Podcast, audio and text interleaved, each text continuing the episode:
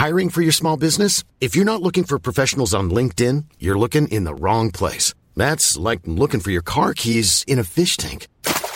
LinkedIn helps you hire professionals you can't find anywhere else, even those who aren't actively searching for a new job but might be open to the perfect role. In a given month, over 70% of LinkedIn users don't even visit other leading job sites. So start looking in the right place. With LinkedIn, you can hire professionals like a professional. Post your free job on linkedin.com slash people today.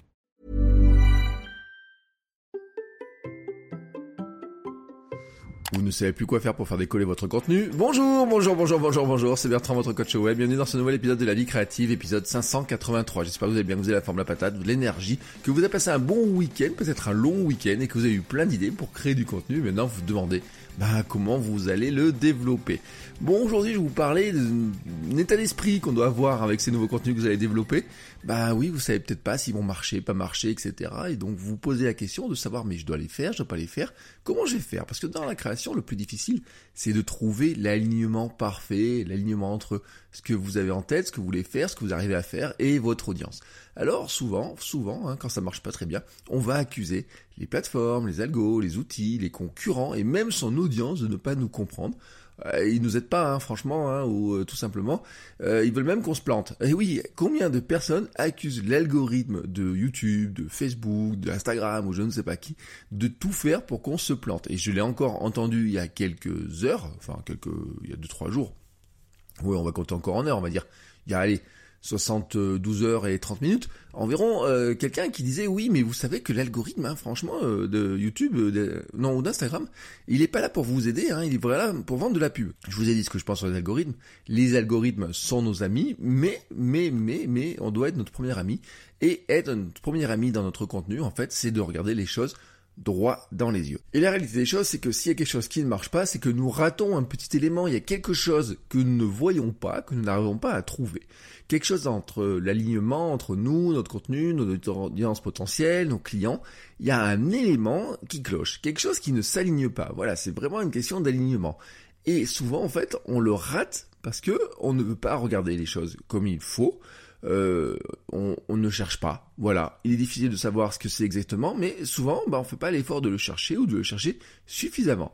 En fait, nous commençons à faire quelque chose. On fait un contenu, deux contenus, trois contenus, on se dit bon, ça marche pas, etc. Mais si je continue ainsi, à un moment donné, ça va finir par marcher. Forcément. Alors nous recommençons encore et encore et puis on a de l'attachement, et puis voilà, on dit ah mais oui, mais je suis attaché à ça, etc. Euh, je vais continuer à le faire comme ça, c'est pas le moment de lâcher, je sais que ça va finir par passer, etc. J'ai même lu des fois dans des groupes Facebook quelqu'un qui disait oui, mais de toute façon, quand tu auras fait 100 contenus, au bout du centième, forcément, il y en aura un qui aura marché. Oui, mais est-ce que ça veut pas dire qu'on pourrait pas améliorer un petit peu les choses avant? Je vais reprendre la fameuse citation attribuée à Albert Einstein. La folie, c'est de toujours faire la même chose et de s'attendre à un résultat différent. Et eh ben, c'est vraiment ça l'état d'esprit que nous devons avoir en tant que créateur de contenu, en tant qu'entrepreneur. C'est vraiment de se dire que finalement, si on fait toujours la même chose, il est relativement logique que ça ne marche pas. Si la première chose que l'on a fait ne marche pas et qu'on refait ça dix fois, pourquoi la dixième fois marcherait mieux que la première Alors bien entendu, on va se dire oui, bon bah euh, euh, c'est une question de thématique, j'ai fait un peu évoluer ma thématique, c'est une question de timing, c'est une question de ça, etc. Mais en fait, la démarche adoptée, elle est beaucoup plus scientifique que ça, vraiment scientifique. La première, un, c'est on essaie les choses. Deux, on échoue et on accepte d'échouer. Bah oui, il faut accepter d'échouer.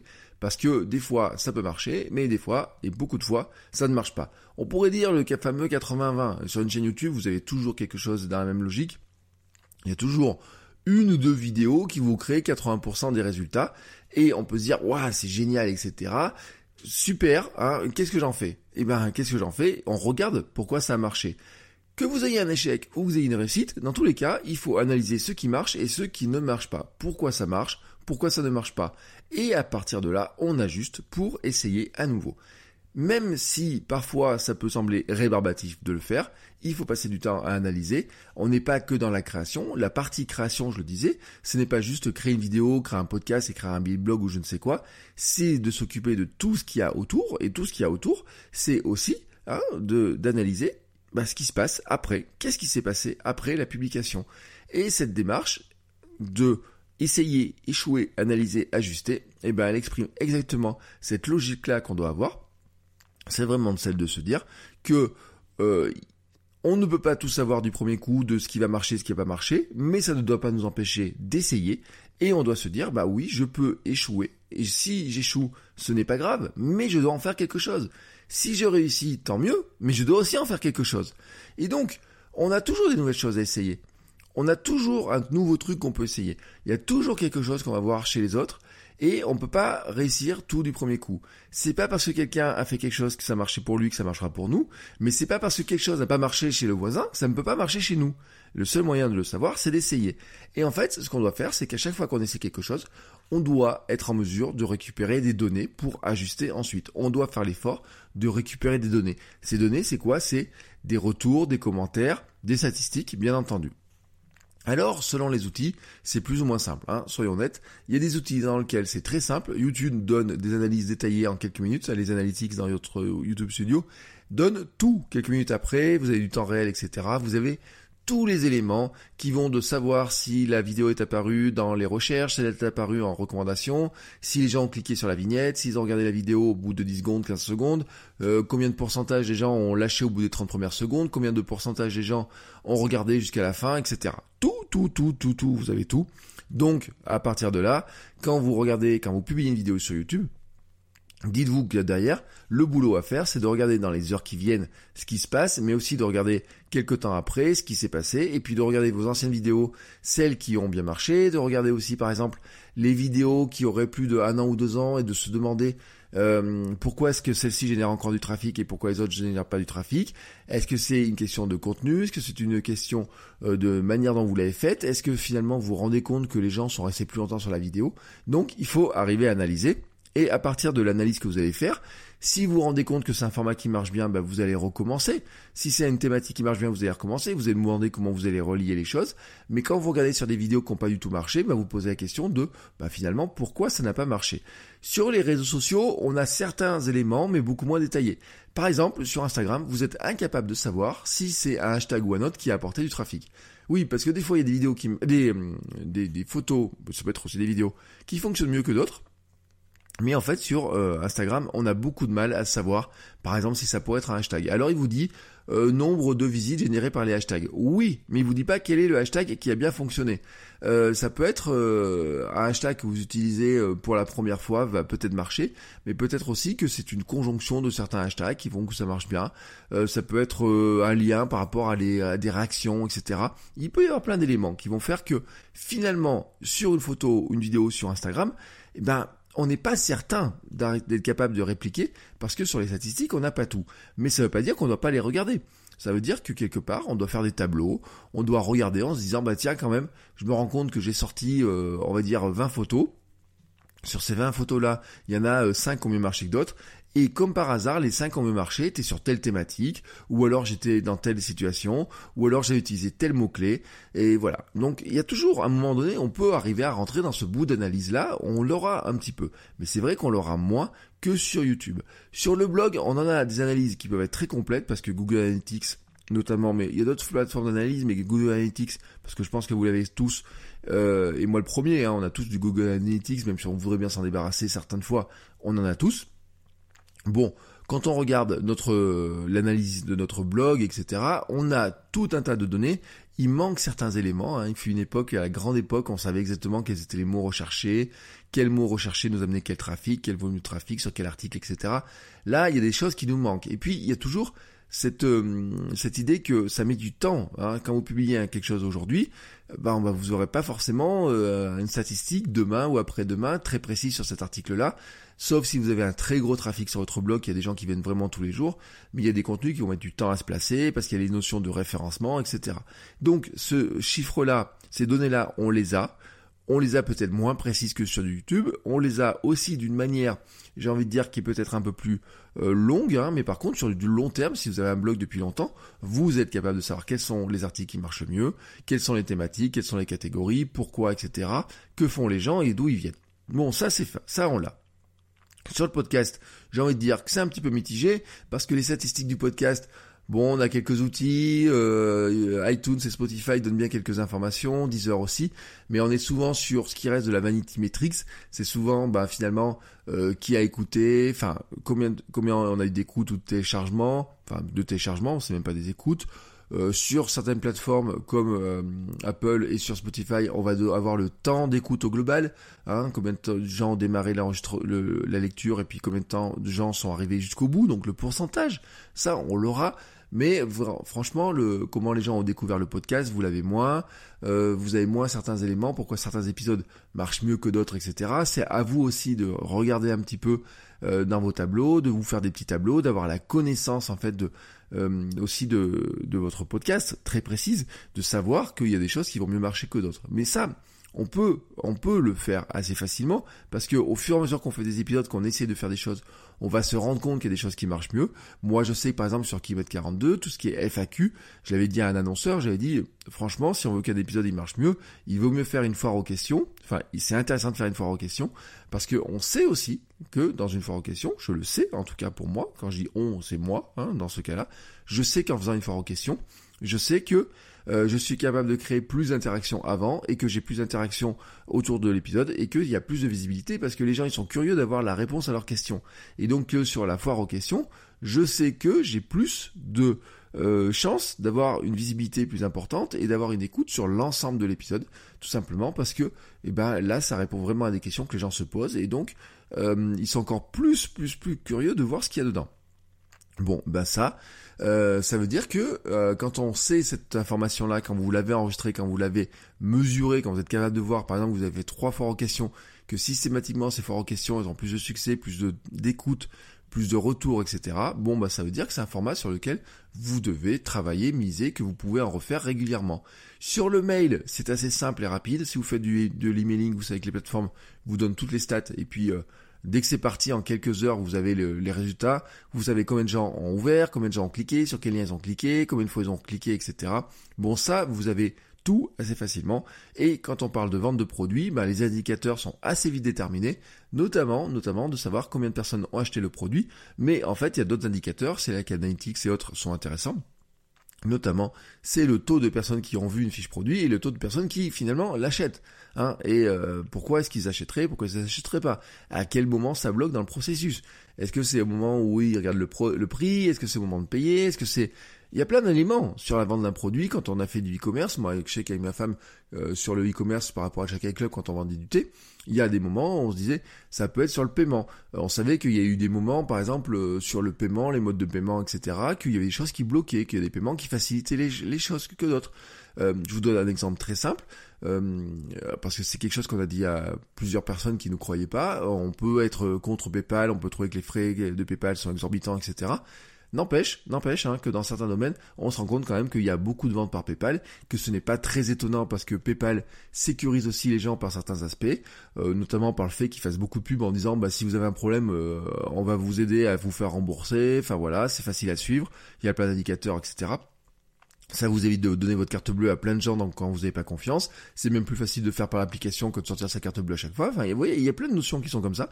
Et donc, qu'il y a un moment donné, c'est que quand on a mis du PayPal euh, et qu'on se rend compte que bah il y a, euh, je sais pas, 60% euh, de ventes qui sont par PayPal, bah ça veut dire que quelque part ça fait partie des arguments qui sont intéressants et que si on enlève PayPal, bah qu'est-ce qui se passe? Est-ce que les gens commandent ou est-ce qu'ils commandent pas? Bah ça, ça se, j'ai envie de dire ça peut se tester, mais en tout cas, ça se constate.